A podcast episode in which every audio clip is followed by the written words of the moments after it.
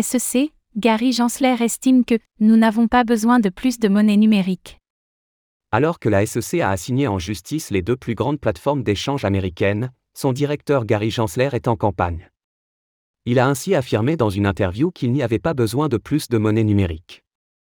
Cela révèle l'intention du gendarme financier américain, qui souhaite manifestement faire flancher l'écosystème crypto.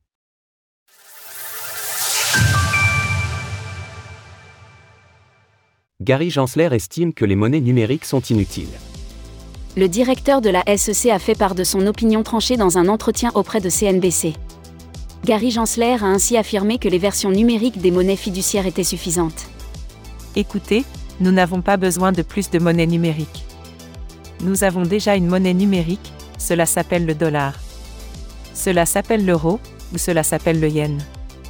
Ils sont tous numériques désormais. Par ailleurs, il a réitéré sa méfiance en ce qui concerne les plateformes d'échange de crypto-monnaies, estimant qu'elles remplissent des rôles trop variés. Ces plateformes d'échange, elles disent qu'elles sont des exchanges, mais elles mélangent plusieurs fonctions.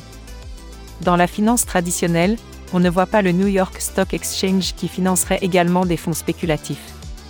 Pour Gary Gensler, il est ainsi nécessaire de protéger les consommateurs.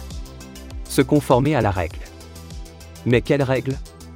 Gary Gensler a donc réaffirmé que les plateformes d'échange devaient se mettre en conformité avec les réglementations américaines. Mais il s'agit de la base du problème.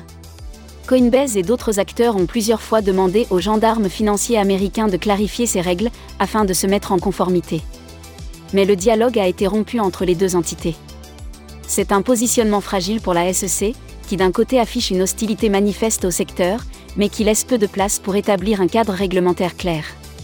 Au point que des critiques ont commencé à émerger à l'encontre de Gary Gensler, notamment du côté du Parti républicain. Dernier point, et pas des moindres, la régulation du secteur est devenue un enjeu de campagne pour la présidentielle des États-Unis.